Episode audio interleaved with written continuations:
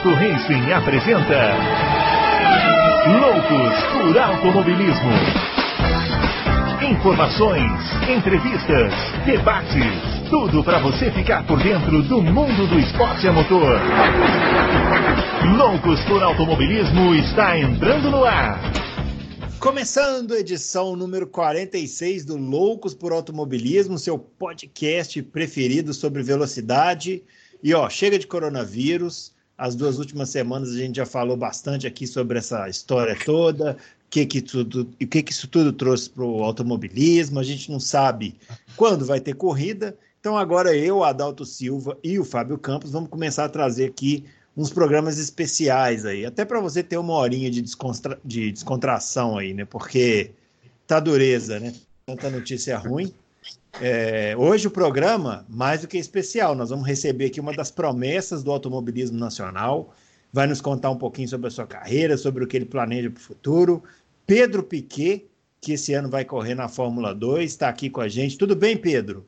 Conta Tudo um pouquinho para a gente aí como é que começou a sua carreira, para a gente começar essa conversa aqui. Beleza, queria dar um alô a todos que estão ouvindo aí. Então, como, como eu sou de uma família de pilotos, né? Não foi muito difícil para mim. É, sempre tive muito contato, com, desde com meu irmão, na época que eu era bem novo, ele de Fórmula 3, tanto com meu pai, sabe? Sempre, sempre no meio de corrida.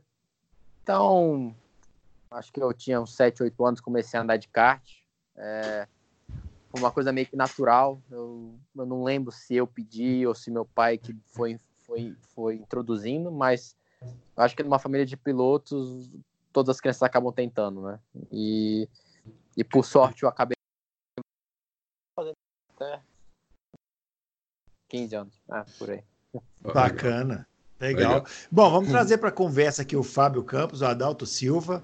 O Fábio Campos é o arroba CamposFB, o Adalto Silva é o arroba Adalto Racing. Eu sou o arroba Bruno Aleixo 80. E aí, Adalto, beleza, meu caro? Grande Bruno, grande Fábio, grande Pedro. Bom, prazer ter o, ter o Pedro aqui com a gente. Já, já falamos com o irmão dele várias vezes, com o Nelsinho, e agora faltava ele, que é filho do, do meu grande ídolo, né? Pai do, do Pedro, para mim, o Nelson Piquet, que me fez pegar o vírus desse troço, ficar, continuar com o vírus do auto vírus bom, vírus automobilismo. É, é, hoje em dia tem que especificar que vírus é esse. Embora seja um vírus que cause isolamento social, eu já disse. É. Nos fins de semana. Nos fins de semana. O, o, do automobilismo é bom porque ele não é isolamento só, ele é aglomeração social. Né? É. Pedro, eu queria te fazer uma pergunta assim bem rapidinha. É, de quem você pega mais dica? Do seu pai ou do seu irmão? Então, acho que com os dois é, são dicas diferentes, eu diria. Eu acho que com o meu irmão eu pego mais dica na questão de pilotagem, na questão de relação um pouco com a equipe, um pouco com os patrocinadores, essa parte mais de mídia, né? Porque esse é o momento que eu estou vendo agora de, do automobilismo é muito mais próximo do que o meu irmão viveu do é. que o, o que meu pai viveu, né? É. E com meu pai já é muito mais é, acerto de carro, é, uhum. também esse relacionamento com a equipe. Mas o meu pai é, teve uma. Já teve a carreira inteira dele, então acho que ele tem uma visão um pouco mais ampla, né, de como são as coisas, de como você deve, deve levar. E meu irmão ainda tá na carreira dele, ainda tá é, competindo profissionalmente. É. Então eu sempre sinto e meio que divido isso de, em dois lados, né? Sabe? Eu acho que eu consigo pegar bom, bom, boas informações do, de ambos. Legal, legal. Eu imaginava essa resposta. e aí, Fábio? Entra na conversa aí também, meu caro. Bom, Pedro, nessa linha do que perguntou o Adalto, uhum. é, é, você tem exemplos na sua família? Eu acho até legal que você já abriu falando da vantagem que você teve, né, de, de ser um Piquet isso é, isso é bom ficar claro, né? Porque tem pilotos com sobrenome que se fazem mais de vítima do que qualquer coisa. E às vezes é pior, mas às vezes é muito bom você ter um sobrenome de, de peso no, no automobilismo. Você tem na sua família exemplos do que fazer na Fórmula 1 e do que não fazer na Fórmula 1. Uh, é, você se sente uh, uh, preparado para jogar aquele jogo que você tem tudo para começar a jogar em breve? De bastidores, de pressão, da força que os pilotos sofrem lá dentro da equipe, como aconteceu com seu irmão. Você, você tem consciência de que você tem dois elementos na sua, na sua, na sua árvore genealógica que podem te preparar mais do que qualquer outro, outro para a hora de chegar na Fórmula 1? Ah, com certeza. Eu acho que é, vendo hoje na Fórmula 1 é complicado, né? Porque você vê qualquer coisa que você faz vira uma história imensa, sabe? Se você é. olhar errado para alguém, já vira uma história grande, porque são poucos pilotos e muita atenção. E eu acho que sim, tem que levar os exemplos, mas tanto o exemplo do meu pai, que, sabe, vamos dizer, tava nem aí pra imprensa, sabe? Não fazia menor. Se a pessoa perguntasse uma resposta errada para ele, uma, não, perguntasse uma, é, uma, uma pergunta, como é que fala? Não, Escrota. Vou, escrota, ele já cortava o cara na hora. Isso eu acho que não pode fazer, né? Eu acho que você tem que ser um pouco mais, mais político, né? E, e é isso, sabe? Eu, acho que você sempre tem que aprender com, com, com o que aconteceu com os outros e, e escutar eles, sabe? O que eles acham e com certeza eles, eles vão te falar o que deve fazer. Né? E é já, isso aí. Você, só, ah, vai você já teve uma conversa, você não precisa entrar em detalhes, mas você já conversou com o seu irmão sobre o, o cerne de tudo que aconteceu com ele na Fórmula 1? Ou esse assunto é, é evitado entre vocês? Ou você já teve algumas conversas com ele sobre aquilo que aconteceu em 2008 e 2009? Até que não. Eu, eu sou um cara que odeio ficar perguntando essas coisas. É mais coisa minha. Tipo, eu até tava falando com um amigo ontem. Um exemplo disso é o Mick Schumacher, né? Eu sou amigo dele, conheço ele, mas eu nunca toquei no nome do pai dele, porque eu não. Sabe, eu, eu sei a situação que o pai dele tá e eu não gosto de ficar nesse, sabe, insistindo, perguntando, uma coisa que é delicada na vida da pessoa, né? É... Então, eu prefiro evitar. Ele já me falou algumas coisas, eu, eu, eu é, superficialmente, né? É... Mas é uma coisa que eu fico muito em cima, não. Também já faz tempo, né? já passou e. É verdade. Anos, né? É. é. verdade, já passou mesmo. É. é Pedro, é, queria te perguntar uma coisa. Hum. Você, o estilo, o teu estilo de, de tocada, tua, é, você acha que é mais parecida? Vocês têm, você, por ser uma família, por todos conversarem, por todos terem ido a cartódromo juntos, vocês têm tocadas parecidas, você, teu irmão, teu pai, ou, ou não tem nada a ver isso? Cada um tem a sua e, e, e pronto. Então, eu acho que é bem parecido. Eu acho que a gente tem uma tocada muito suave. É, com meu pai, eu digo que eu nunca consegui comparar diretamente, porque eu nunca sentei num carro de corrida, eu e ele, para ver, né? Mas tá. vendo ele dirigir na rua, sabe, hum. vendo alguns vídeos antigos, eu sempre senti que ele era mais suave comparado com outros você vê vídeo, né? É. E, e com meu irmão também, a gente fez umas corridas de Porsche juntos, né? De dupla. E ele era até mais suave que eu. Ele, eu, eu, eu, eu era um pouco mais agressivo, ah. mas ambos nós somos suaves no sentido de não, sabe, brigar muito com o carro, não fazer movimentos bruscos com o volante, que isso, no, no, no meu ver, não ajuda em nada. É, mas é, eu acho que a gente tem um, uma maneira parecida de guiar. Legal. É, é, hoje, hoje em dia, com hoje em dia que se não se andar de lado não perde tempo, né? Tem que ser realmente é. suave. Né? É, é bonito, mas é lento, né? É, exatamente, é, fica lento. É. Vai lá, vai lá, Bruno. Ô, ô, Pedro, você esse ano vai correr na equipe é, Charu. Como é que pronuncia o, o nome Cha dessa? Charus. Charus. É, é, como é que você vislumbra aí o seu futuro, né? Estreando agora na Fórmula 2. É, como é que você vislumbra o futuro? Assim, é entrar num, num programa de alguma, alguma grande equipe? Como é que você está tentando encaminhar essa carreira? O que, que você está pensando para frente? Então, estou muito animado. É, os, te os testes foram muito bons. Eu acho que eles conseguiram é, começar com um setup muito bom, porque mudaram alguns regulamentos do carro e você tem poucos treinos para testar o carro, então a equipe conseguir chegar o melhor possível desde o começo é, é uma vantagem enorme. É, e foi uma pena ter acontecido isso que aconteceu, de, desse adiamento, mas a gente continua trabalhando no máximo para começar de volta, a gente está 100%. E é, no que você perguntou sobre o programa de jovens, jovens pilotos, sim, sabe, se houver uma oportunidade, mas para mim eu acho que muitos desses são acordos financeiros, porque eu sei que eu sou do meio, é, uhum. porque o, o pai do piloto quer que o filho seja, não estou falando que é ruim, mas muitos são acordos financeiros. E mas na real, que eu sempre falo isso para todo mundo, é, se o cara for bom, se ele chegar e ganhar a Fórmula 2 ou ficar entre os três, ele vai pegar o cara que, que, que teve resultado. Não vai pegar o cara que é piloto júnior, entendeu? É. É, então, eu acho que é muito mais dependente de você, do seu resultado, de como tá, você está é, se saindo na temporada e do que você está num, num programa de jovem piloto. Uh, Pedro, o, o, apresentador começou o programa falando que chega de vírus, e quando ele fala isso, ele sabe muito bem que eu vou desobedecê-lo, porque é uma, uma tônica aqui do programa. Não tem como não te perguntar, vocês estavam no olho do furacão no Bahrein treinando, se eu não estou enganado, quando o mundo acordou né, para esse, para esse, para tudo isso que está acontecendo.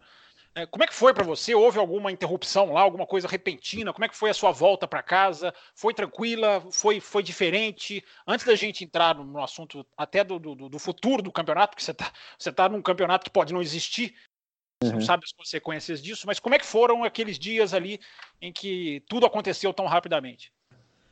Não, eu diria que quando a gente estava lá, a situação estava ok ainda. Eu lembro que no aeroporto não tinha nada demais apenas as pessoas que vinham da Itália que estavam sendo paradas para ser testadas. Mas além disso, estava normal.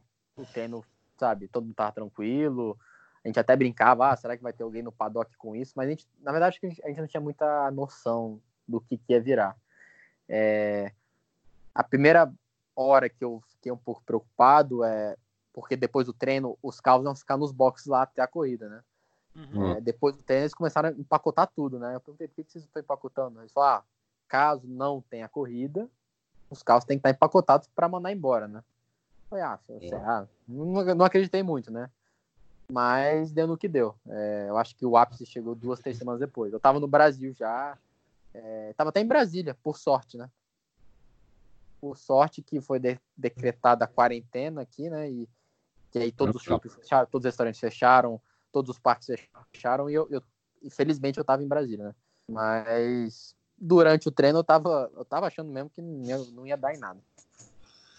E você Pedro. tem conversado com, com, a, com, a, com a sua equipe, porque a definição que o mundo vive de tudo, o automobilismo é uma tá, tá aí no centro de tudo também, porque é um esporte caríssimo e ameaçadíssimo pela pancada financeira que o mundo vai tomar. A Fórmula 2 ela tá ameaçadíssima, né? O brasileiro não liga muito para a Fórmula 2, mas ela é fundamental, ela é uma categoria que é muito cara, você sabe disso, e ela tá ameaçada porque ela tem que correr também. Você está conversando com a sua equipe? Você tem alguma previsão que eles fazem, algum cálculo que eles fazem para voltar, para não voltar? Como é que está essa situação? Então, a previsão pelo que eu ouvi da minha equipe aqui, a primeira corrida deve ser em julho. É, talvez tenha algumas, alguns, algum treino antes, em junho ou, ou por aí. E eles vão é, talvez estender, vão estender, né? o campeonato, em vez de terminar no começo de dezembro, vai terminar no meio ali. Vão ter uma ou duas semanas. E talvez usem meses como outubro, como outubro não tem nenhuma corrida de Fórmula 2. Talvez para fazer uma corrida lá. Mas lógico que tudo depende da Fórmula 1. É, a Fórmula 2, como vocês sabem, é um evento da Fórmula 1, né? É um evento de suporte e onde os, a, as datas que a Fórmula 1 for correr, a Fórmula, 1, a Fórmula 2 é junto. É, uhum. Tem também a, é, a, possibilidade deles fazerem alguns eventos so, é, sozinhos, né? So, apenas, apenas a Fórmula 2 e a Fórmula 3, que já aconteceu antes. Mas isso é o que eu, é o que eu ouvi. Mas essa data que você mencionou, de julho com testes em junho é uma previsão da equipe ou é alguma coisa oficial que alguém passou para eles? Ou é uma especulação? Não, não. É oficial. Senão eles não falariam para mim, né? Porque a equipe, ah. a equipe não falaria, ah, eu acho que vai ser tal, tal, dia, tal dia por achar, né? Lógico que isso é uma é algo que eles estão conversando com a organização e tudo. E é uma previsão que eles têm. Lógico que uhum. esperar que a situação fique melhor, né? É. É. Pedro, eu queria falar sobre o Fórmula 3, Fórmula 2, você já agora já guiou os dois. A diferença é, é que o Fórmula 2 tem mais downforce e mais potência ou tem mais diferenças além disso? É, não, tem um pouco mais. O Fórmula 2 tem um 200, é, 250 cavalos a mais, que é uma diferença boa. É mesmo. Você sente, mas é um negócio que se acostuma, sabe? Não, é, é igual uma moto 600 ou uma moto 1000, diria. Se você andar numa moto 600, você vai achar rápido, se acostuma. Depois, se você andar numa moto 1000 no autódromo, primeiras 10 voltas talvez seja rápido, mas depois se acostuma. É... O, é, carro tá. tem mais, o carro tem mais downforce, é, as curvas de alta são mais rápidas, é, mas ele é um pouco mais pesado. O Fórmula 2 ele, ele é 50, acho que é 60 kg mais pesado que o Fórmula 3 então, as curvas de baixa, ele é um pouco mais lento. Então, curvas é, de raio apertado, né? Ah. É, mas a maior diferença, acho que o que todos os pilotos têm que acostumar são os freios, né? O freio, o Fórmula 2 freia muito mais que o Fórmula 3. Então, por exemplo, Fórmula 3, você consegue frear nos 120 a 270, 280 km por hora.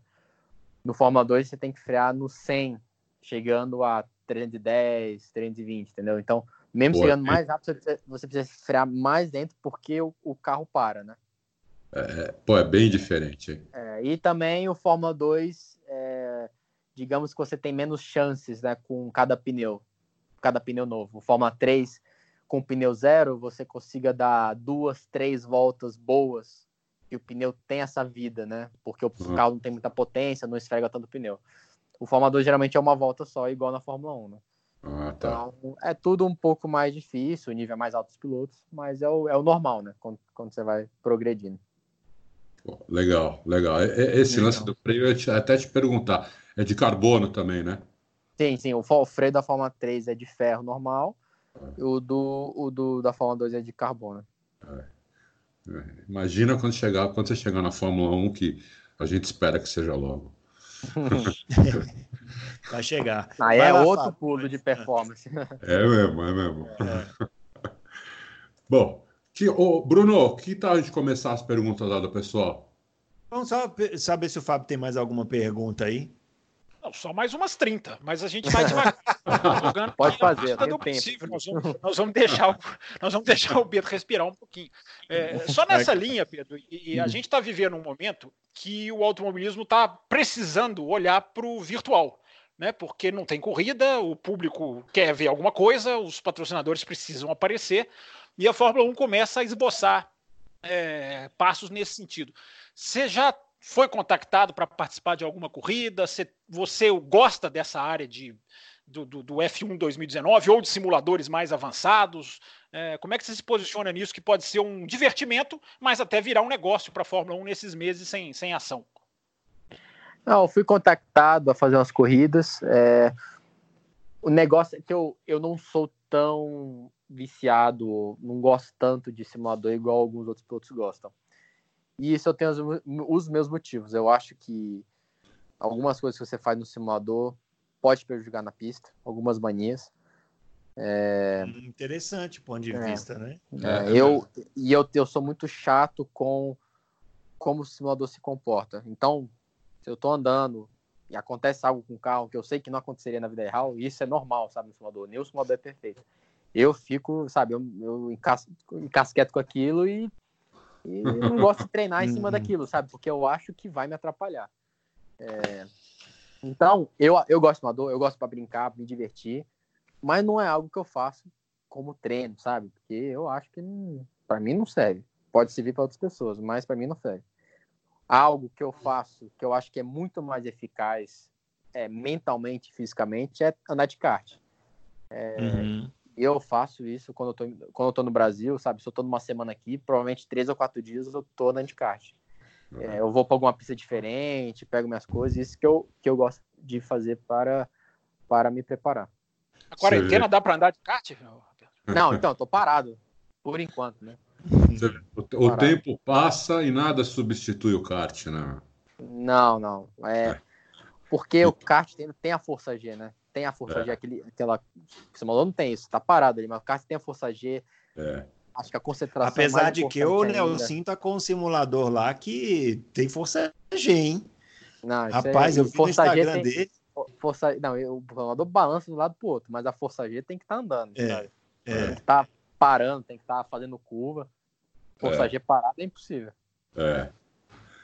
é. Você faz uma curva de alta num simulador, você parece tá você não sente é absolutamente nada. É só você virar o volante, é só você virar o volante. Pronto. É, acabou. só virar o volante. Agora, faz numa, numa curva de alta num kart, se você não tiver com o pescoço firme, é. você vai para um lado, a cabeça vai para o outro. Exatamente. e um, é algo a mais que eu queria falar do kart aqui, que eu acho que os pilotos acabam esquecendo quando vão para a Fórmula. Eu fiquei super preocupado de chegar no meu primeiro treino de Fórmula 2, porque são poucos, e, e sabe, estranhar com a velocidade, porque você fica dois, três meses sem andar, e você chega lá e você, sabe, estranha aquilo, acha que é rápido demais e demora para acostumar. E eu fiquei no Brasil, eu acho que eu andei uns, uns 15 dias de kart aqui, sabe, direto, andando, ia para uma pista, ia para outra, ia para São Paulo, ia para o Rio Grande do Sul, fiquei só fazendo isso. Hum. Aí eu cheguei lá, eu saí, a primeira saída com o carro, eu falei, cara, eu acho que tá com problema motor, não tá andando tanto e tal. Aí eu falei, não, eu falei, não, é isso mesmo, sabe? Aí eu fiquei feliz, porque, porra, é um negócio que eu tava acostumado já com velocidade. E esse, é. esse sabe, todo esse, esse andar, esse treino de kart, essa sensação de velocidade, é, você, você acostuma. E kart, tudo bem, se você dá 120, 130, só que é uma pista pequena, então parece que tá, tá tudo rápido, né? Então você, você, vai, você vai acostumando. Parece que está 300 por hora. Parece que está 300, é. Bom, vamos lá. Tem, umas per... Tem várias perguntas aqui dos ouvintes. Aí eu acho que a gente pode ir fazendo as perguntas, batendo um papo. Tem algumas, não só perguntas, como comentários e tal. E aí a gente vai também colocando as nossas e aí a gente vai trazendo as perguntas dos, dos ouvintes uhum. aqui para o bate-papo. A primeira pergunta aqui, do Rio do Lima. É, ele está perguntando o seguinte: quem são seus ídolos? Se tem algum piloto em atividade que é uma inspiração para você? Eu, eu, eu, colocar, eu colocaria, não sei se está incluído nessa pergunta dele, mas os ídolos do passado e do presente, né? Dos, entre os atuais aí. Uhum. É, então, acho que hoje em dia o piloto que eu gosto, que eu sigo, que eu torço é o Sebastian Vettel.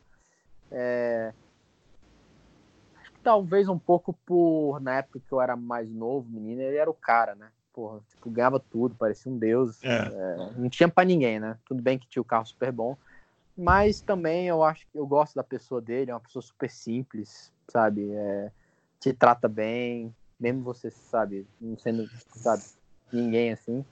E eu tenho uma simpatia por ele e tomara, eu torço muito para que ele dê a volta por cima esse ano, ano que vem, né? Quando, quando voltar as coisas ao normal. Ah, legal. É, e, bom, de pilotos do passado, eu sempre falo isso, eu admiro todos eles. Tipo, acho que dos anos 90 para trás. É, tipo, 90, 80, né, para trás. Porque era algo tão perigoso, sabe? Pra você fazer algo, tipo, algo daquilo que você não sabe se você vai, sabe, Sair vivo do carro. E tal, você faz por paixão, porque anos 70, anos 60, você não ganhava quase nada de dinheiro comparado com o que você ganha hoje, né? Ganhava, pô, é. merda, sabe? Pra você estar tá lá todo dia se arriscando a vida, aí você tinha verdadeira paixão pelo, pelo, pelo que você fazia, né? Então, é, ficar adorar, eu, lógico, meu pai, eu convivo com ele, mas é, o Nick, é, eu convivi também com ele, sabe? A gente passou férias junto com meu pai. É, pude escutar as histórias. É, o Jean Lézy, eu adoro ele, sabe? Ele é, ele é, ele é pai do, do meu companheiro de equipe dois anos atrás, né? Então a gente conviveu muito com ele, é um cara muito legal. É, Schumacher também, sabe? Eu, cara, tinha uma admiração muito grande por ele, né? Porque ele corria. Peguei o finalzinho só. Mas eu digo, eu tenho uma admiração por todos eles, porque fazer o que eles faziam, principalmente os mais, os mais antigos, né? Era uma coisa de louco, se fosse pensar, né? Comparado, comparado com hoje. Mas hoje, até pegando carona nisso, Pedro, você senta num carro de corrida e essas coisas passam na sua cabeça? Ou você, como todos os pilotos, não, não, não, não sequer cogita a possibilidade de falar desse risco? Você estava em Spa-Francorchamps, você até ganhou corrida em Spa-Francorchamps no ano passado, quando aconteceu uhum. a, a tragédia da Fórmula 2. É, isso, como que, como que você, piloto, trabalha isso? Tem que fechar a viseira e não pensar? Ou, ou alguma hora com o um travesseiro esse pensamento é inescapável? Ah, lógico que quando deu o acidente, todos os pilotos que estavam lá pensaram, ah, poderia ser eu, né? Ah, porque isso não tinha acontecido fazia muito tempo, né? Eu acho que desde o Ayrton Senna que alguém não tinha falecido no dia ali, né? É, mas eu te afirmo um negócio: é, se você pensar isso durante você tá no carro, você vai tomar um, acho que do último, né? Do, ou do penúltimo, porque o nível é tão alto. Se você ficar com, essa, com esse pensamento na sua cabeça, esquece, pode parar, sabe? Relaxar, respirar um pouco, tentar ir de novo, mas não adianta. E hoje em dia é tão seguro que, cara, você não tem mais medo de, sabe, entrar numa curva de alto escorregando, é... porque tem tanta área de escape, é muito difícil você bater, sabe? Porque qualquer escorregadinha você pode abrir, você sai, é, é asfalto na saída e volta, entendeu? E, não, e você, para falar isso, você sofreu um mega acidente, né? Sim, é, sim, eu sofri. É, foi na época da Porsche, mas um é. acidente é um pouco. Como é que eu falo? Deu tudo errado e aconteceu aquilo, né? Então. Eu, não, então, é. eu vejo mais com, quanta sorte que eu tinha de. Porque eu não sei se vocês lembram que a minha mão saiu para fora do carro, né? Quando tava capotando. É. E aí é. estava capotando e raspou no asfalto umas duas vezes. E eu só quebrei a mão, mas caso o carro tivesse capotando meio metro mais baixo, teria amassado tudo, né? É. E eu estaria, sabe, provavelmente correndo alguma categoria com uma mão só, né? Se desse, eu acharia, né? Alguma categoria de kart em São Paulo, sempre deve ter. É, e, mas estaria, sabe, fazendo o que eu gosto. Você chamaria o Kubica para ser seu companheiro de equipe? É, ia ser eu e ele. Um pouquinho só, de humor só, só para não, só não perder a linha, é, o fio aqui da meada, o que, que você acha do, do Halo, ô Pedro? É... Então, é, eu, eu acho que no começo eu sempre eu tive dificuldade em aceitar, mas eu acho que pode ter salvado umas duas vidas já. É... Então, se for para ajudar, se for para deixar de ter gente se machucando, eu acho que é importante. Lógico que é feio, é horrível, Sabe? O carro fica muito mais bonito sem. Mas é uma estética. Então acho que todo mundo já, já se acostumou. E quem não se acostumou vai se acostumar com, com a nova ideia. Né? Mas e a visibilidade? Não, é, não tem nenhum problema. Eu digo que a primeira vez que eu andei com o Halo foi um pouco estranho as primeiras 20 voltas, mas depois você nem lembra que tá lá. É, o olho meio que deleta ele, assim. E... Hum. Nem numa largada? Para ver os Não, ver não, não. Não, não, não. Eu fiz ano, ano passado inteiro, não tive nenhum problema. Eu acho que se tivesse problema, é, eles teriam falado. Porque hoje, na Fórmula 1, nos eventos Fórmula 1 tem o, farol de largada, e se não me engano, a cada 10 posições, você tem o, o, o farol na esquerda também, entendeu? Baixo. É, eles ba é fizeram um farol baixo. É. Tem, então tem na décima posição na vigésima posição. Então você tem bastante luz. Se você estiver largando em trigésimo, alguma luz você vai, vai conseguir ver, né? Então é. não é só aquela luz na frente da, do pole position, né? E eu acho que se tivesse ruim de visibilidade, estaria falando mais sobre isso, mas já está há dois anos já na Fórmula 1 e eu acho que já, já acostumou. É, eu não sei esse da Fórmula Indy agora, né? Que eles vão usar lá esse aeroscreen, porque ele tem um vidro, né? Então fica imaginando que além do vento, ele, ele, não, ele vai atrapalhar a, a sensação do, do, do, vento, né? Da velocidade, e com chuva, né? É, eu fiquei pensando na chuva, como é que eles vão resolver isso aí. É, na, eu lembro que eu, eu, acho que usaram isso na Fórmula 1 uma vez e o Vettel, na hora, pediu para tirar. É, falou que estava uhum. distorcido, distorcido. Ficou com vertigem, né? É. Mas acho que isso tem como arrumar, né? Qualidade de vida e tudo. E na chuva, é, é até engraçado. Meu pai tem um negócio que ele bota no para-brisa do carro, assim, de hum. pra, pra, quando chove, né? Você hum. quase não precisa usar, usar limpador, né? Ele bate água e ele já, já sobe. Ah, um líquido, né? Um, é, é, um, é um impermeabilizante. Que é, então, acho que cabe. Isso não vai ser problema também. Né? Eles vão, vão ter isso nos Estados Unidos, vão passar e, e é, a 200 é... vai nem ver, né? Vai nem ver água. É verdade. É, legal. Bom, vamos lá. O Gustavo Scariotti, que mandou uma pergunta aqui, ó. É, pergunta sucinta: como é sair da Fórmula 3 e chegar na Fórmula 2? Há muita diferença na tocada dos carros? Ah, ele já, já falou, já, é, já, já, respondeu. O, nessa pré-temporada, as equipes já sabem como está a hierarquia de força entre elas? É a outra é... pergunta aqui. Eu acho que a Fórmula 2 é muito mais próxima assim, do que uma Fórmula 1, eu diria. É... Acho que você talvez vê uma equipe que está um pouquinho melhor que a outra, mas que varia muito de pista para pista. Tem, tem times que tá melhor para tal pista, tem, tem outros que conseguem andar melhor em pista de rua. Então não é igual a Fórmula 1 que vai ser a Mercedes, a Ferrari sempre ali, sabe, dominando. Eu acho que pode misturar um pouquinho mais, mas realmente com a minha equipe a gente ficou feliz com o resultado. Não focamos muito nos outros. É, porque eu acho que o mais importante é focar em nós mesmos, né? E depois, se a gente focar na gente, a gente vai conseguir ter um resultado bom. E foi isso. Eu acho que tem que esperar a primeira coisa para saber, né? Não tem, não tem jeito. O, o, o, Pedro, como é que é a sua relação com o, o, Felipe e o Guilherme, os dois, o Samaia e o Drogovic, que estão na Fórmula 2 também? Porque o Brasil tem. É, é, a infelicidade do vírus é enorme, né? Porque o Brasil tem, teria uma chance em 2020 de um milagre, que são três pilotos num campeonato tão próximo da Fórmula 1, tendo como gerente a CBA tão apática como é. é como que é a relação de vocês três? Vocês são próximos? Vocês estão conversando ou, ou, ou não? Ou, ou, não deu tempo de ter esse entrosamento ainda? Não, tem uma relação muito boa com os dois, já conheci os dois antes. É, o Guilherme, a gente correu em 2015 no Brasil, no mesmo time de Fórmula 3. Ele correu na Fórmula 3 Light, eu corri na Fórmula 3 principal, e a gente foi campeão é, no, nas duas categorias. Então a gente se conheceu aí, é, conheço a família dele, sabe? Todo mundo, pessoal muito bom. É, e, mas depois disso a gente sabe, tomou rumos separados em nossas carreiras. É, mas acabamos juntando de novo. E o Felipe, é, conheço ele do kart, é, a gente fazia os campeonatos juntos, não na mesma categoria, que a gente tinha, é, eu sou um pouco mais velho que ele, mas sempre, sabe, juntos nos eventos e, e não estava muito próximo dele, mas ano passado a gente fez a Fórmula 3 junto, e aí deu para, sabe, é, reconectar, conversar conversar um pouco mais e, e, e é, é bom ter dois, três brasileiros. Eu lembro que é, eu acho que na Fórmula 3000, no ano 2000, assim, 2003, 2002, não lembro certo. Acho que tinha cinco ou seis brasileiros, sabe?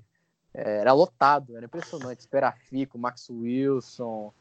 É, nossa, era, se ele via a lista de entrada assim, tinha é, monte Jaime Melo Júnior, o Bruno Junqueira. É, e hoje em dia, eu acho que deu uma parada, né, um tempo atrás, né? Eu acho que vários anos não tinha ninguém na, na GP2, aí aparecia um, sabe? Então ficou bem, bem pouco, né, durante um tempo. E eu, e eu espero que consiga sempre, né, sempre consiga ter vários pilotos nessas, nessas categorias de base. Eu também. Bom, o pai do Samai é meu amigo, a gente é amigo de escola, a gente se fala. É mesmo? É. é legal. gente boa. Pedro, te perguntar uma coisa, voltando um pouco no kart, você não acha que o problema do automobilismo brasileiro, de ter poucos pilotos, agora está um pouco mais, é porque o kart ficou muito caro? É, é pode ser. Eu, eu, eu não tenho uma. Eu acho que não é só isso, eu acho que é um pouco. É difícil para um piloto sair do Brasil e cair na Europa hoje em dia com esse valor que o dólar tá, que o euro tá, é. sabe? Pô, 5 euros, 5.6, 5.5 euro por real. É. E já é caro lá, sabe, para as pessoas que correm lá. Imagina você fazer essa conversão. Então, tudo bem, você tem vários talentos no Brasil, sabe? É, é, correndo aí de kart. Mas aí não tem a condição de, de, de, de fazer uma Fórmula 3 na Europa, sabe? De fazer uma Fórmula 4. Então, sabe, não tem empresas que vão botar tanto dinheiro é, numa pessoa. Porque é. automobilismo é uma coisa cara e, e tem vários outros esportes é, que é barato patrocinar, entendeu? Tipo atletismo, imagina. Você consegue patrocinar atletismo muito mais barato do que você patrocinar um, um piloto, né? Então é difícil. As empresas têm que mesmo estar apaixonadas, sabe, é. pelo negócio para conseguir para conseguir fazer isso. É, então, tem dúvida. É, lógico, é, o kart está ficando mais caro, mas também tem muito a ver com, com euro, sabe? Hoje em dia são vários, é, muito, muito kart importados que vêm de fora. E se o euro tiver a 5 reais, sabe? O kart, o chassi do kart vai sair a, sei lá, 20 e poucos mil, sabe? Porque é. lá é 5 mil euros, sabe? O chassi de kart. Então, acho que é mais isso também. É, eu, eu, eu falei isso porque eu, eu andei bastante de kart quando era moleque. E hoje eu não teria a menor. Se eu fosse moleque hoje, eu não teria condição de andar. Porque eu, é, relativamente, mesmo com o euro alto, tudo, eu acho que o kart aqui ficou muito caro. Ficou muito caro. O pessoal aqui acho que exagera um pouco, né?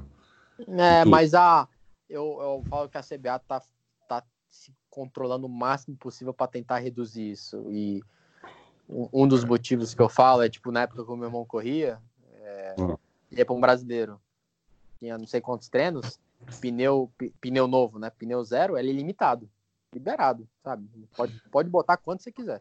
Nossa. Hoje em dia, eles fazem a regra, que são acho que 10 treinos ou 8 treinos. É, você pode usar um pneu só. Você começa com pneu zero e usa o tempo todo. Lógico, o pneu mais duro e tudo. Ah, isso mas... já barateia pra caramba. É, barateia, mas é o que eu falo é, isso num, tra num, trabalho piloto, entendeu? Porque o que, que é o mais difícil hoje para mim, não mais difícil, mas uma das coisas mais difíceis para um piloto quando vai para um Fórmula é você estar tá andando com pneu, pneu usado, botar um pneu novo e baixar um segundo, um segundo e meio, sabe? Conseguir achar essa, esse tempo todo. É. E o que, que acontece se o menino tá no kart, sabe? Andando com pneu velho, pneu velho, pneu velho, e aí? O que, que ele vai trabalhar na a mente dele? Não vai trabalhar, né? Mas infelizmente é isso, né? Você tem que é, achar um lado ou outro. É, é posso, é verdade. posso te falar que na Europa, os campeonatos de kart, eles usam 10 pneus zero nos treinos, sabe? Em dois dias.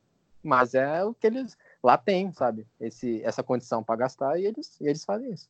É. Não, e, e, lá, assim, um pneu importado, um pneu que lá, sei lá, custa, vamos fazer uma conta redonda. Um pneu, não estou falando do jogo.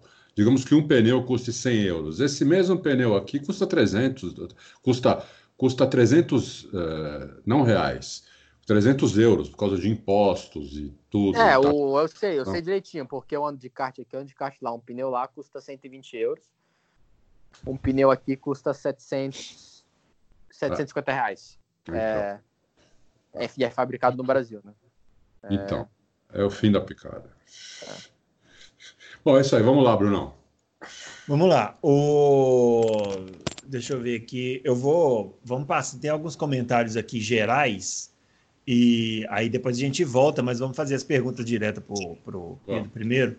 O Horácio Monsalvo está mandando um abraço para seu pai, viu, Pedro? Falou que ele é um dos maiores da história e quer saber o que, que os ensinamentos dele podem te ajudar nessa categoria. Nessa categoria aqui, eu acho que ele está dizendo é a Fórmula 2, né? Uhum.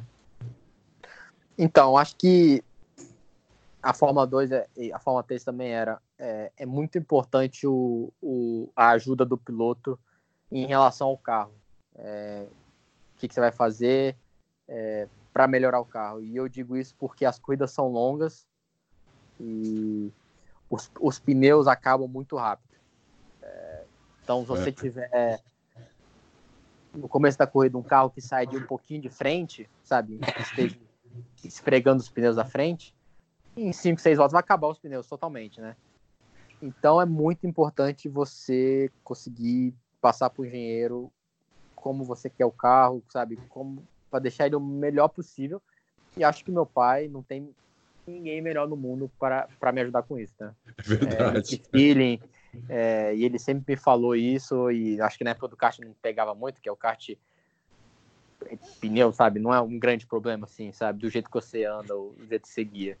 Mas eu acho que tá um pouco nessa área, assim. É, eu acho que na parte de pilotagem é muito diferente do, do, que antigamente, sabe? Antigamente você não tinha dados de telemetria, você não comparava a sua pilotagem com ninguém, você comparava com si mesmo. É. Você não tinha câmera para você ver o, como é que você estava andando. Então, hoje em dia tem um trabalho muito maior de detalhe, de pilotagem, de, sabe, no finalzinho do, da curva dar aquela soltada a mais do freio para rolar mais velocidade, que antigamente não tinha. E, e, isso é normal, sabe? Então, isso é uma, é uma parte que meu pai acho que nunca pegou, já é uma parte que talvez eu, sabe, é uma, eu já talvez conversaria mais com meu irmão sobre isso, que é uma, uma, uma época que ele, que ele viveu mais, né? É, na, na época do seu pai, pessoal brigava por, assim, um segundo. Hoje briga por décimos de segundo, né? Sim, é. Você via as classificações ali, tipo, os, os resultados. Ah. É, dava diferenças enormes do companheiro de equipe pro outro. Tipo, é. um segundo e meio. E por, é. quê? por que, que não acontece mais isso hoje? Porque hoje, sabe, tem vários treinos de Fórmula 1, né? É, um treino um, treino dois, treino três. O, o, segundo cara, o, o cara tá lento, tá vendo? Ah, por que, que eu tô tomando oito décimos? Ah, é. eu tô tomando três décimos em tal curva. Ele vai lá e melhora, entendeu? De algum jeito, é. tem que melhorar. Porque por que, que outro cara faz e eu não faço? E antigamente, é. eu acho que o cara tava tomando um segundo e meio, não sabia, sabe? Era difícil é. você achar do nada essa é. diferença, né? Por você mesmo. O cara não sabia nem onde estava tomando, né? Não, não sabia. Então ele tinha que ir na dele, né? E hoje em dia você consegue ver é, muito facilmente. Não, você vê totalmente. É, o, a volta inteira e qual as curvas que você toma mais tempo, né? Então, é muito mais. É, é mais fácil, mas também é difícil você. Essa pilotagem fina, né? Tipo, você vê Sim. as onboards ano passado, não era limpo. Os caras não usavam a pista inteira, sabe? O carro escorregava, é. saía, escapava na saída de curva. Hoje é, você vê as pilotagens é perfeito, sabe? O, o Hamilton, assim, usa todo o pedaço de pista é, disponível, sabe? É. Na saída e na entrada da, da pista, né? Nessa linha, Pedro, foi possível no Bahrein pegar alguma coisa, ou aprender, ou estudar do Deletraz, que vai ser o seu companheiro de equipe, que, apesar de ser um piloto que eu acho que ainda tem muito a provar no automobilismo, ele já tem uma, uma um, um, estofo de Fórmula 2 já de muitos anos, fez 17, 18, 19, enfim, ele já tem uma experiência que talvez o torne um adversário muito difícil de ser superado. Você já andou estudando o que ele, o, o, os dados do Bahrein?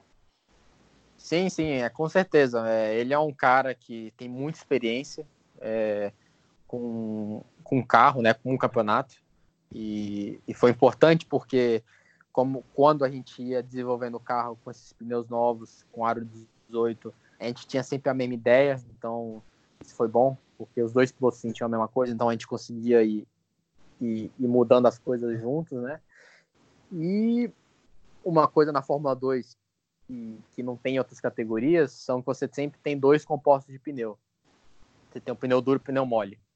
É, e, e, é uma diferença enorme, sabe? Mais de um segundo. Caramba. Então ele tem essa sensibilidade de onde está essa diferença de tempo, né? E, e lógico que você vem com experiência. Então eu tento usar isso, tento aprender com isso, né? Sabe? Com um pneu duro tá freando 120, se ele freou no 100, então é possível, sabe? Porque ele sabe que com pneu mole, sabe, tem, tem esse ganho de gripe que você consegue abusar muito mais. E... tem... Fala, pode falar. Não, e tem essa que você falou agora do aro, é mesmo, o aro 18, deve ter mudado toda a suspensão, né, Pedro? Sim, sim, o carro, o carro acaba é, sendo muito mais mole, né, porque é, você tem menos pneu, que também é como se fosse uma suspensão, né, então é. o carro acaba tendo que ser muito mais mole. E isso é o que eu falei antes da equipe é, conseguir se preparar bem e conseguir é, botar um setup inicial que seja o mais próximo possível. Isso ajuda muito no desenvolvimento, porque você consegue, sabe, começar vários passos na frente dos outros. Eu acho que isso aconteceu é, com a gente do Bahrein. Desde o começo a gente estava super super bem e, e acho que é, eles se prepararam muito bem para o treino. Legal. Esse Deletraz é, é filho do daquele que participou é, da. Sim. É, sim, ah, tá. É. Filho Sim, do o pai dele corria. Pai em termos de Ah, tá. Em, termo, em termos de pai, o Pedro já está na frente, né? Assim, bastante na frente. Né? É, mas isso, isso não faz diferença. Não, eu sei. Infelizmente, não tem zero diferença. Se fizesse, já não precisava nem olhar a telemetria. já estava nem para nem treinar. É só chegar na coisa. Não, mas vai fazer diferença se você for bem no campeonato, né? Se você, claro, se provar, conseguir chegar, você e o Mick Schumacher tem uma vocês têm uma vantagem, entre aspas, do resto do pelotão. É, um se, você, se vocês chegarem, é, é, se vocês chegarem lá na frente, a Fórmula 1 vai querer vocês, ela vai querer um nome de vocês, né? Diferente de outros pilotos, né? Sim, sim. sim. É Com certeza. Aí. Bom, o Roder Rock, é, ele quer saber o nível de forças da, da Fórmula 2, Fórmula 3, já falou. Qual o custo de cada categoria por equipes? É, grandes, médias e pequenas. É, é um relatório, né, que ele está perguntando, mas é, é, mais, ou, mais ou menos assim, quanto custa uma temporada de Fórmula 2, Pedro? É, isso não, é, não tem muita diferença de equipe grande, média, pequena, sabe? Geralmente é tudo o mesmo uhum. preço. É, talvez a equipe que for campeã peça mais um pouco, porque eles foram campeões, mas eu acho que a média ali é 1,6 milhões de euros que é para fazer uma, uma, temporada completa. É, Fórmula 3 era por volta de 900 mil euros e, e parece ser caro, mas é caro, é, é, é, um, é um negócio caro, assim, se eu for pensar, sabe? Você tem que pagar para mandar os carros de avião, que já é uma bagatela Sim. ridícula, Sim. sabe? Para ir para o Bahrein, é, para ir para Abu Dhabi. Não, se você for pensar que é uma categoria mundial, assim, vai para para vários sim, continentes, sim. não é tão é. caro, não é tão caro. É, não, o, o, o carro é caríssimo, tipo, só o jogo de freio de tipo 30 mil euros, sabe? É. Quatro discos e, e, as partidas, então, e é um negócio que tem que trocar, sabe? Então, é, é uma categoria cara, mas é a categoria antes da Fórmula 1. Se eu pensar comparado com a Fórmula 1, é quase nada, né? Você é. chegou a conversar com outras equipes, mesmo sem mencionar o nome, ô Pedro, porque a, é fatal na Fórmula 2 você escolher uma equipe, é, tá no lugar certo na hora certa, né? Você chegou a conversar com outras equipes, você pensa em ficar mais tempo? É, o, o, qual que é o seu planejamento de Fórmula 2? Não, eu conversei, igual que a gente começou no, no, meio do ano passado, começamos com algumas. É... Infelizmente, as, as, as equipes é, acho que primeiro, ficaram em primeiro e segundo campeonato, eles queriam pilotos, não queriam pilotos novatos, né? Então, é, isso é uma, um, um, luxo que eu acho que eles podem ter. É, e o que me. Eu estava falando com as equipes, o que me motivou mais para andar nessa equipe é que eu já conheci um engenheiro que eu ia trabalhar. Ah, é, por que, que acontece? Você, geralmente as equipes têm um piloto é, super experiente, que é como se fosse o Deletraz, né, que está no quarto ano dele, e um piloto novato, que sou, que sou eu, né. E, que, e, geralmente as equipes têm um cara muito bom, um engenheiro muito bom, e um engenheiro, um segundo engenheiro, que é um cara, tipo, meio que segue o, o engenheiro bom, sabe? Não é um cara uhum. brilhante. E, e, eu tinha medo de, das outras equipes, e isso aconteceu isso comigo, né? De eu pegar um cara que, não seja, não, sabe, só copia o outro cara. E dessa equipe que eu fui, eu conhecia os dois engenheiros, e sabia que podia, sabe, ficar escuro e, e dar um tiro para qualquer lado que eu ficaria feliz, sabe? Que eu, eles trabalham muito bem juntos, tem uma cabeça, é, é, sabe? Não é um que é muito mais perto que o outro. Então, esse foi um dos motivos que eu fui para lá. Pra, foi uma, uma das minhas decisões. Né? Nossa, importante pra caramba isso. É, o cara é. que vai trabalhar inteiro, né? O cara que vai fazer seu carro, vai fazer seu setup. Aí imagina, você tem um estilo de pilotagem diferente do, outro, do, do seu companheiro de equipe, e aí o cara fica preso no que o outro, do que o carro, é, o outro carro está fazendo, e ele não, não, atende o que você, o que você está querendo. É. Aí você tá uma enrascada, é. né? O mundo inteiro. Fica, porque daí você não fica confortável no carro, não consegue tirar todo o tempo que, que dá. Que, é, que precisa. E, você sentiu que a equipe está bem posicionada? É claro que teste é teste, a gente fala isso sempre, enfim, mas você, você sentiu a confiança de estar. Tá, a, a Charus não é necessariamente uma equipe de ponta da Fórmula 2, mas também não é uma equipe qualquer. Ela, é, se eu não me engano, ela era a Rapax, né? Que teve um sucesso quando ela era, quando ela tinha um outro nome. É, onde, onde você acha não, que a equipe está encaixada? Rapax não. Não era, era Rapax, não? A Rapax, na verdade, era Piquet Sports, né? Aqui o que o meu pai fez pro meu irmão na GP2. Pois é, e depois ela virou Rapax, e depois ela virou qual? Não é, não é a Charus que virou ela virou? Rapax, não, aí, aí não, a Charus sempre foi, a Charus na verdade sempre fazia forma Renault, né? Aliás, o uhum. Pietro correu, era aquele carro da Lotus, bonito assim, uhum. né? Na verdade era Lotus, né, o, o time. Feito pela Charus, né? Sempre andaram super bem. E é, o, infelizmente, o time teve aquele problema ano passado do cara se machucar muito feio. Eles falaram várias, várias corridas com um carro só, isso dificulta. Sim. Mas com dois pilotos novatos no final do ano, sabe? Eles estavam botando o carro na primeira fila em classificação. É... Então, tudo bem, se o resultado final não foi super bem, eles estavam bem no final do ano e eu estava eu, eu, eu tava gostando né, do, do, dos resultados dele. E e eu, sinceramente, fiquei muito feliz nos treinos, sabe? A gente sempre estava andando bem, é, sabe? É, ah, que bom isso. Tá... Bem, tava, tava dando resultados bons.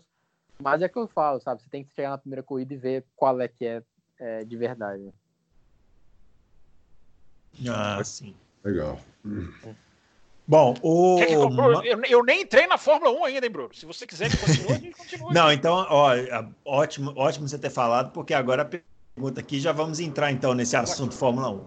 O Marcos Octaner, ele mandou a pergunta aqui. É... Primeiro, ele pergunta sobre a questão do programa de pilotos, né? O, o, Pedro já falou, mas ele pergunta, o Pedro, das equipes de Fórmula 1, qual que você olha assim e fala assim: hum, essa equipe eu queria correr.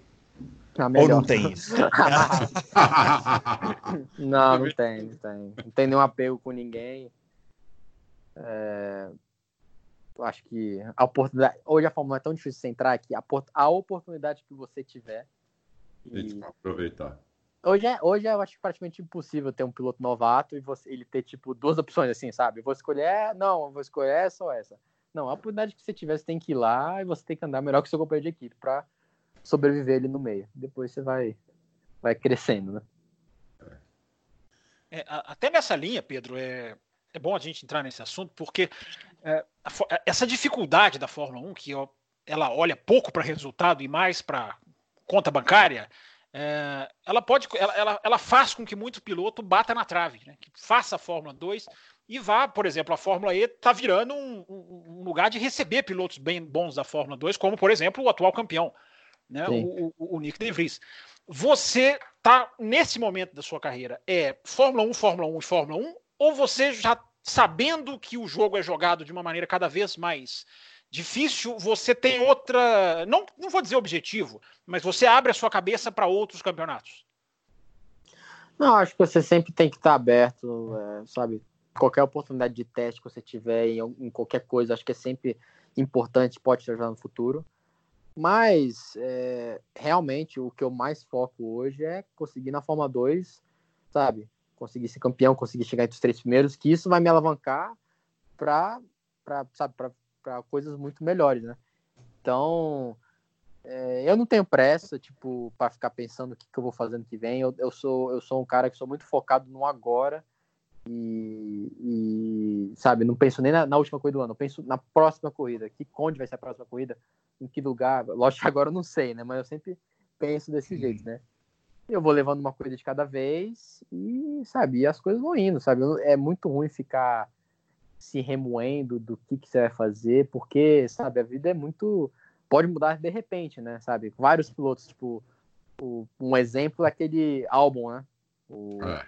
Sim. Alexander Albon. Ele, ele teve um. Tava fechado com a Fórmula E, né? Não, andou bem de GP3, sabe? Não foi campeão.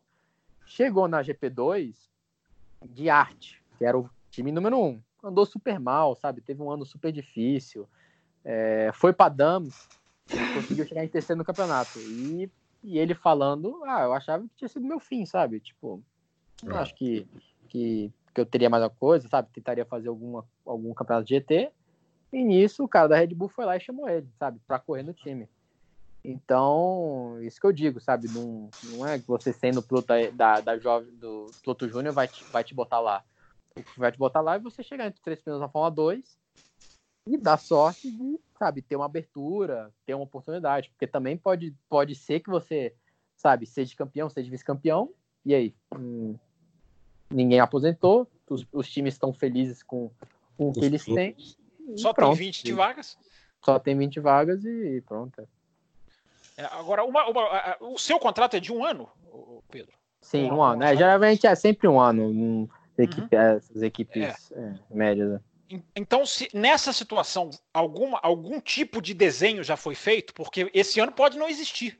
É, alguém já começou a ter esse tipo de, eu não vou nem dizer de conversa, mas de contato no sentido de se não acontecer, renova, não renova, muda todo o jogo. Como é que está essa, essa, essa, essa coisa na sua, na sua cabeça?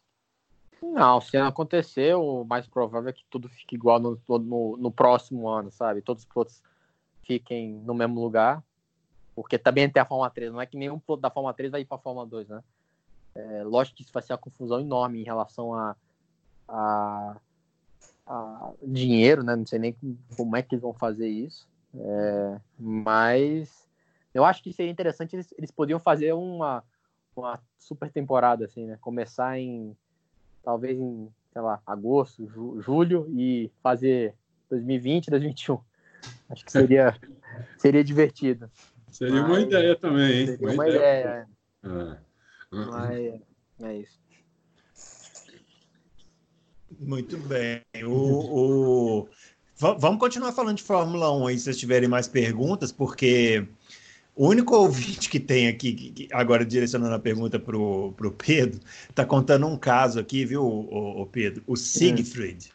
Ele está hum. contando uma história aqui com seu pai, que é o seguinte: ele falou que acompanhou toda a carreira do seu pai e pediu para você falar para ele que no dia que ele estava autografando o livro lá no Rio de Janeiro, quando faltavam umas duas pessoas para chegar na vez, na vez dele, né, do Siegfried, o hum. Nelson Piquet pediu licença para dar uma saidinha e já voltava, e ele está esperando até hoje Vazou. o autógrafo dele.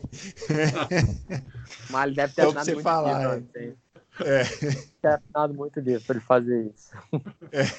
Mas, não, mas, depois ele completa dizendo que recebeu pelo correio. É, não, depois ele tá falando ah, que legal. recebeu pelo correio. Sim, não, e meu pai adora, não adora, mas tipo, tem maior carinho pelo. Ah, várias vezes eu tava na, na Autotrack, né, que é a empresa dele, e recebe, ele recebe as, as cartas assim, com várias fotos. Aí ele olha, assina, e mostra pra mim, assina, sabe? Ah, esse aí era tal ano. Assina, hum. e dá para a secretária manda mandar de volta, né? Para a pessoa que, que, que, mandou. Então, ele tem carinho também por isso. Só um momento, tem um momento que, que ele está estressado. É.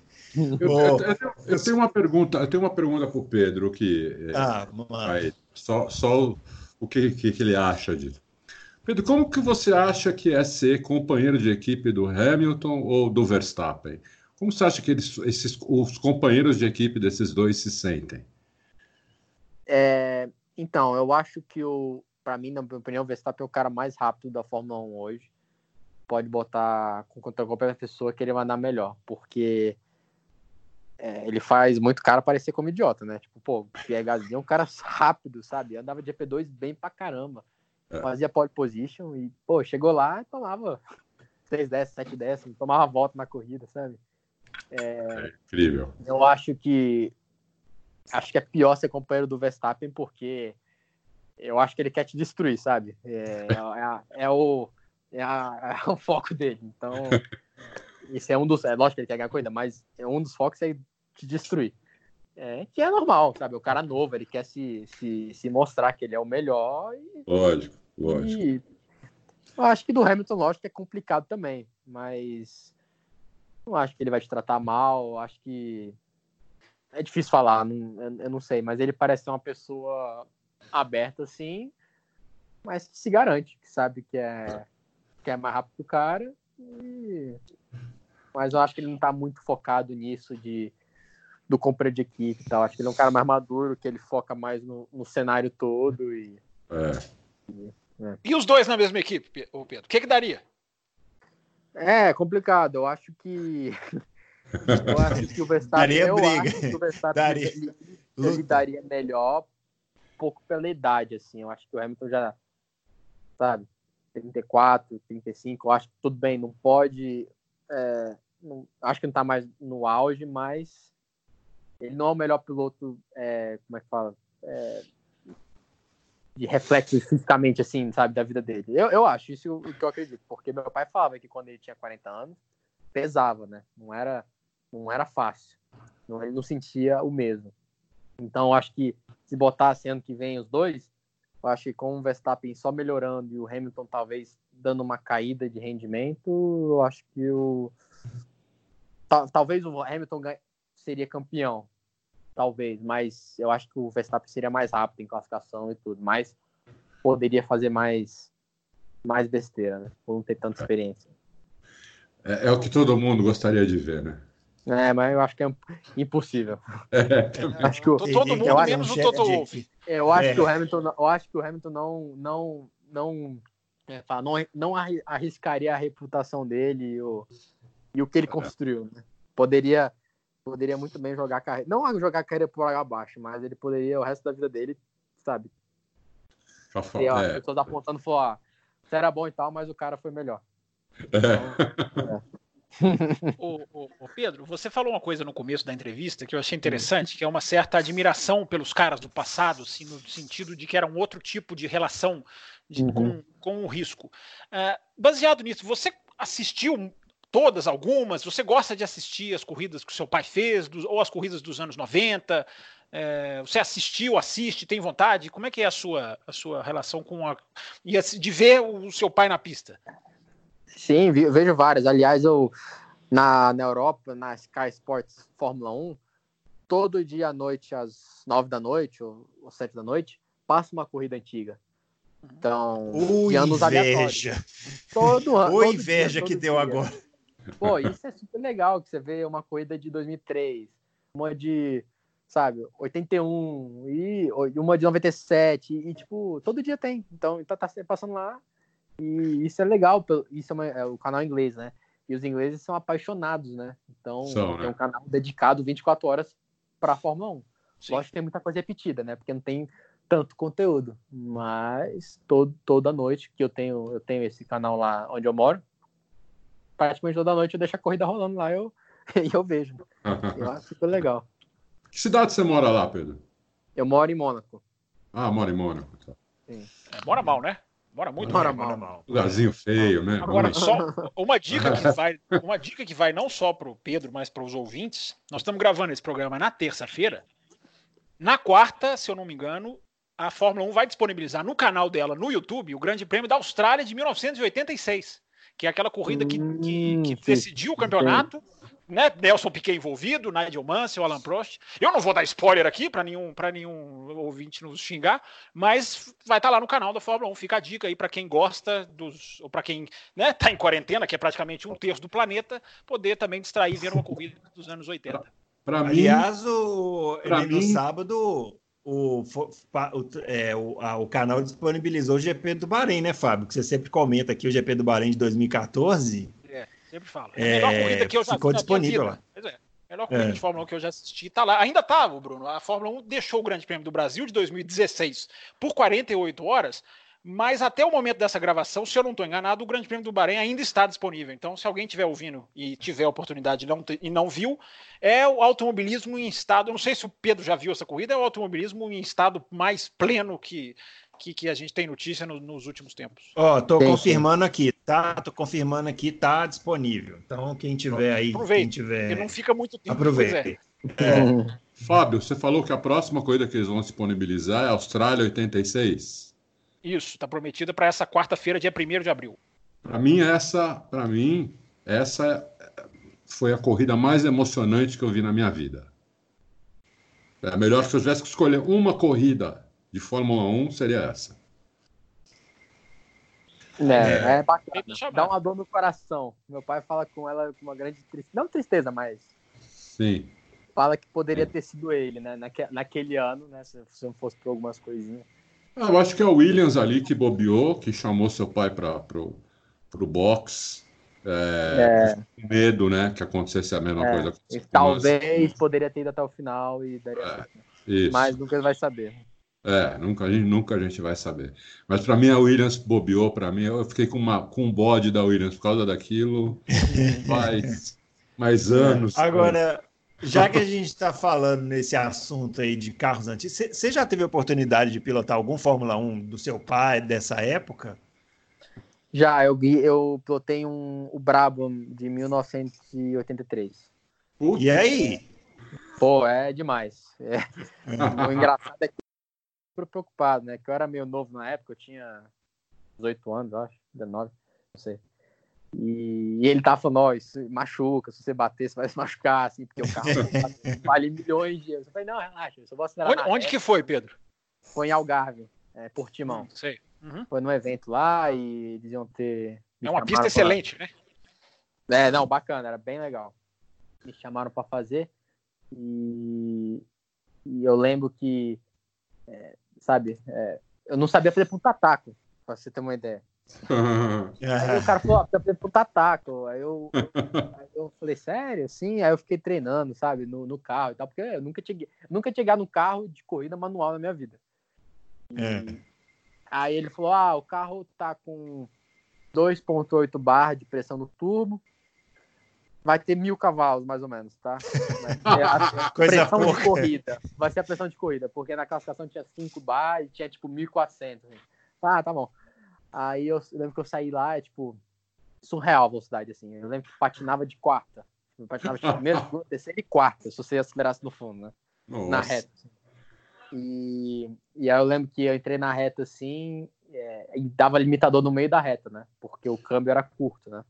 Dava ah. limitador no meio da reta. Aí eu parei assim, fui perguntar pros caras, ah, quanto que é o limite do câmbio? Falei, ah, 315 por hora.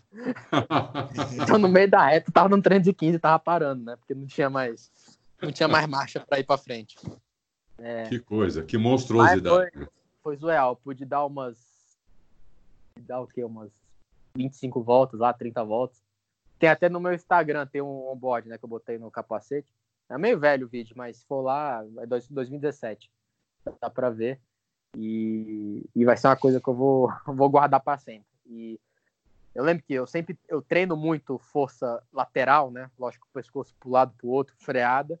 Só que eu não treino muito aceleração, né? Porque é uma coisa que você tem um.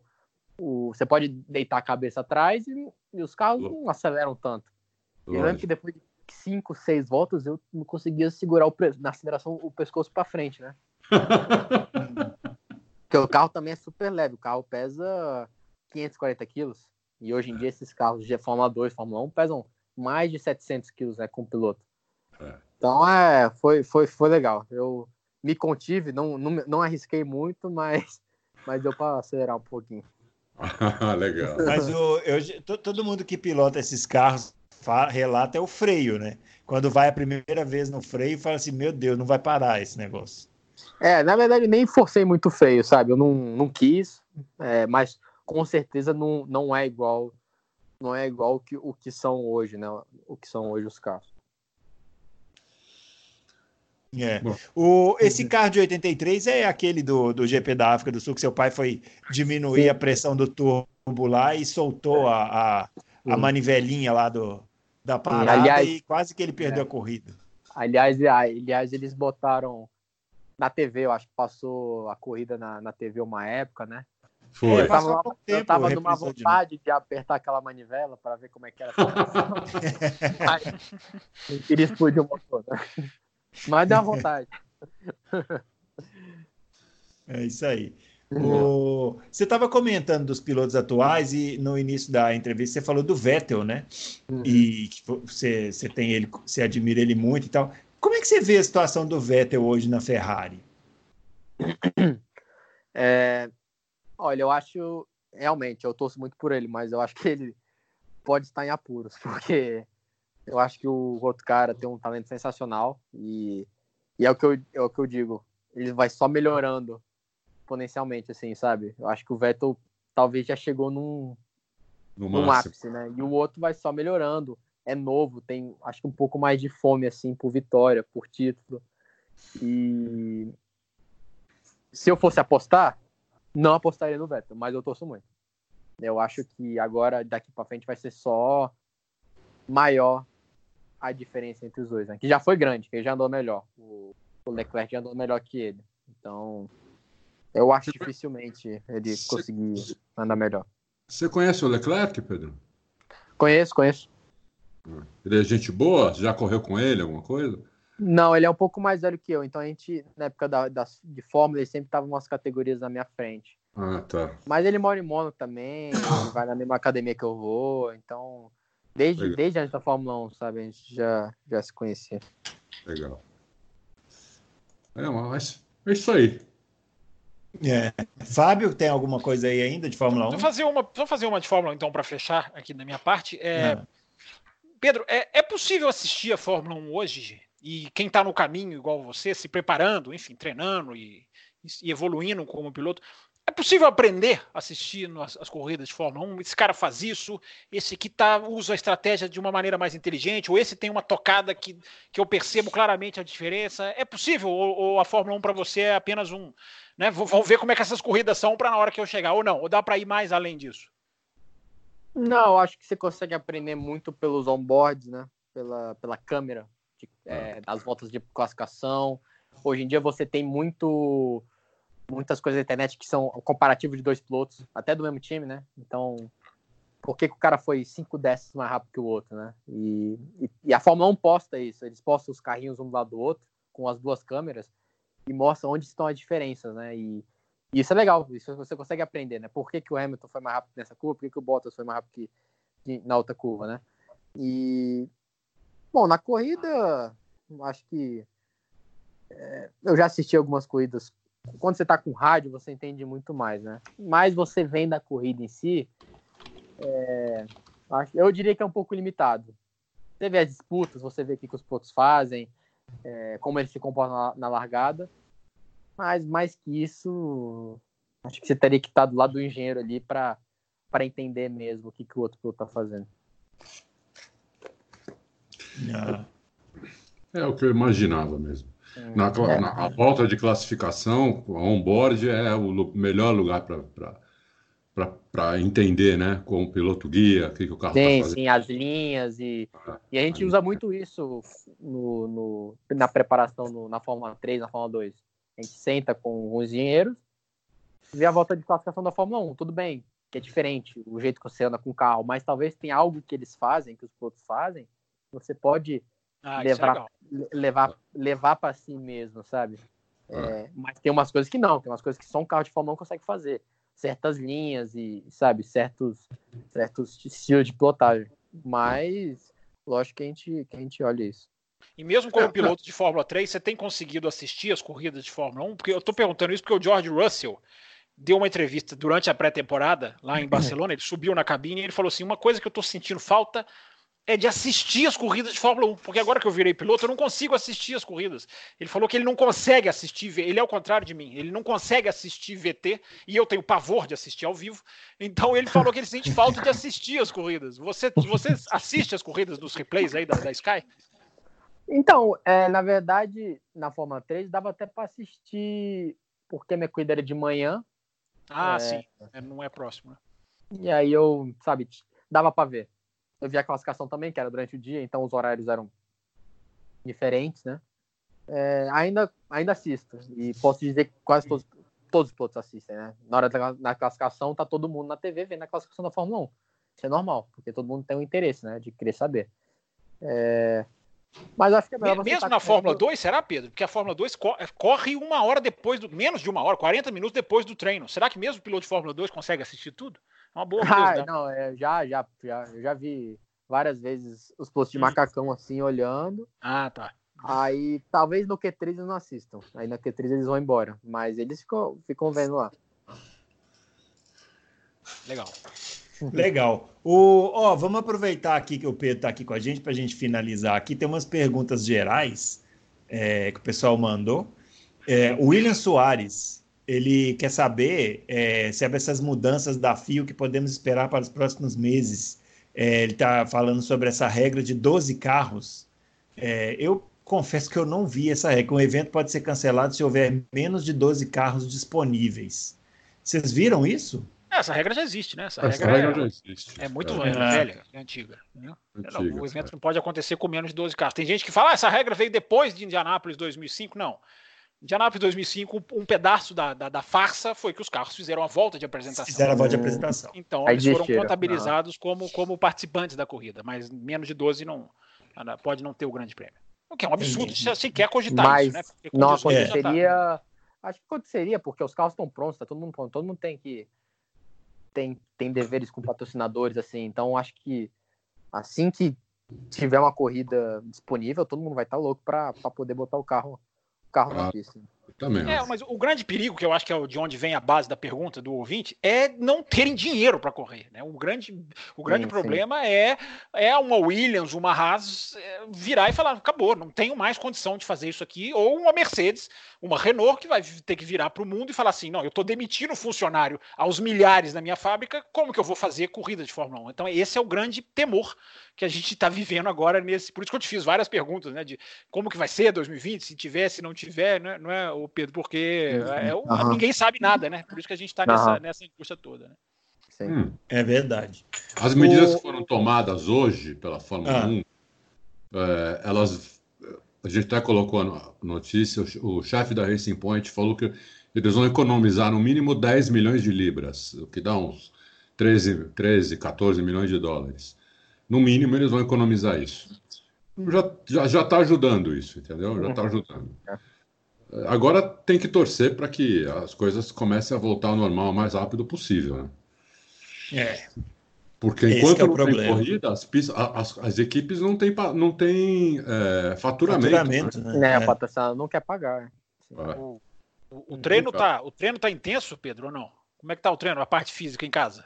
Ah, sim, todo dia. Até para passar o tempo, né? Todo dia tem um treinador que vem aqui, faço, faço o treino físico, porque é importante manter, né? Não dá para porque cansa, né? É algo que cansa fisicamente, né? Guiar um carro. Pode não parecer, mas é, a pessoa sai, se não tiver treinada, vai sair destruída.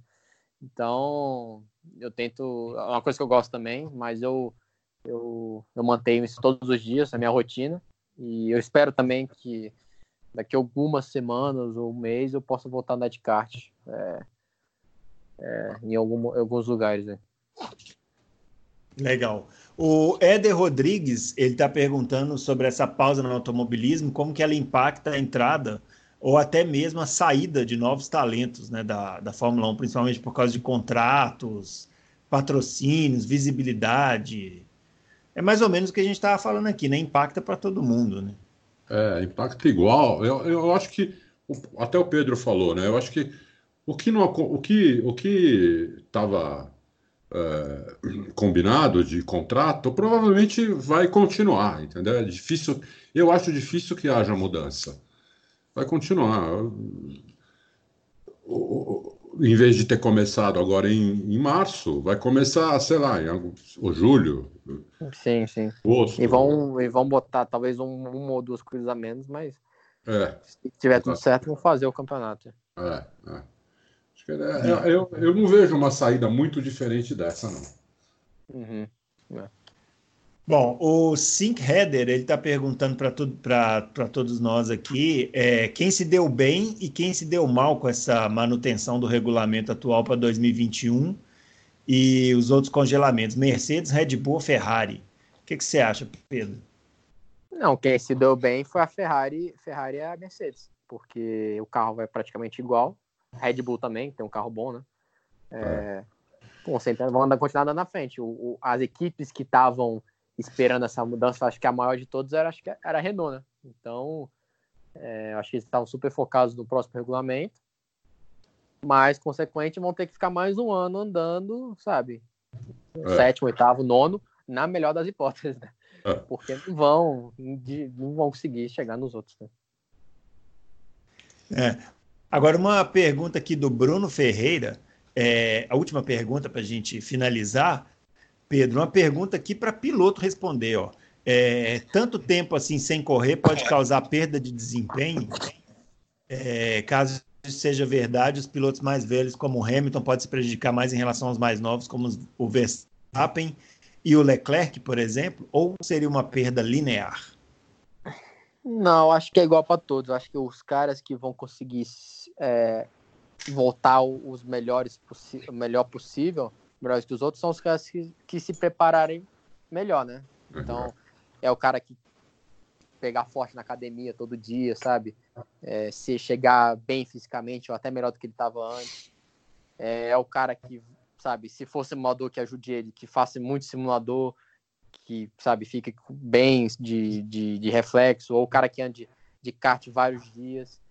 É, então, tenho certeza que quem, quem voltar. Lógico que vai, vai ser uma perda para todos, porque é, muito tempo sem andar te deixa, sabe, é, sem aquele feeling, né? Então é muito melhor você estar tá andando todo dia, você vai estar tá melhor do que você ficar cinco, seis meses sem andar, né? Então, quem se dedicar melhor, quem se, se preparar melhor, vai voltar é, mais preparado que os outros. Muito bem, é isso aí, senhores. Estamos finalizando aqui as perguntas. Alguém quer fazer mais alguma última colocação aí? Antes da ah, gente eu... agradecer a presença do Pedro Piquet. Eu só queria, só queria agradecer ao Piquet, ao Pedrinho, é, desejar muita sorte para ele, muito sucesso. Nós vamos estar tá torcendo aqui é, por você, pelos outros brasileiros. A gente está tá doido para ter. Imagina ter um Piquet de novo na Fórmula 1 em qualquer equipe. É, é, um sonho, é um sonho. Muito, é. muito sucesso para você, Pedro. Muito obrigado aí a todos. Foi, foi, foi bacana bater esse papo com vocês, botar, botar as ideias para fora. E, e bom, eu espero, espero que faça sucesso o podcast. Legal. Fábio daqui a uns, daqui a uns dois meses você volta, viu, Pedro? Porque se essa quarentena continuar, daqui a uns dois meses nós estamos te ligando de novo. Pra, Pode pra ligar de novo, que ajuda, é. a passar, ajuda a fazer a cabeça pensar ah, também. É isso aí. Tem mais alguma coisa aí, Fábio? Não, meu sonho é mais humilde que o do Adalto. Eu sonho para os campeonatos existirem. É. O, o, Adalto legal, quer pequena a Fórmula 1. Eu quero que os campeonatos existam. Se os campeonatos eu quero a Fórmula 1, né? É, a gente tem algo para assistir, porque as, as previsões são, são, são, são muito ruins. Mas vamos, vamos ver como é que nós vamos passar desse, desse momento e sair lá do outro lado. É isso aí. Bom, muito obrigado então, viu, Pedro, pela sua presença aqui. Foi ótimo, esclareceu as dúvidas. O pessoal acho que vai gostar bastante aí. E você que ouviu, deixe seu comentário lá na página. E a gente volta na próxima semana aí com os nossos especiais aqui, para ir passando esse tempo aí dessa quarentena. E já já a gente volta com mais corridas aí, como o Fábio disse, se Deus quiser, daqui a pouco volta as corridas. Um grande abraço para vocês e até o próximo Loucos por Automobilismo.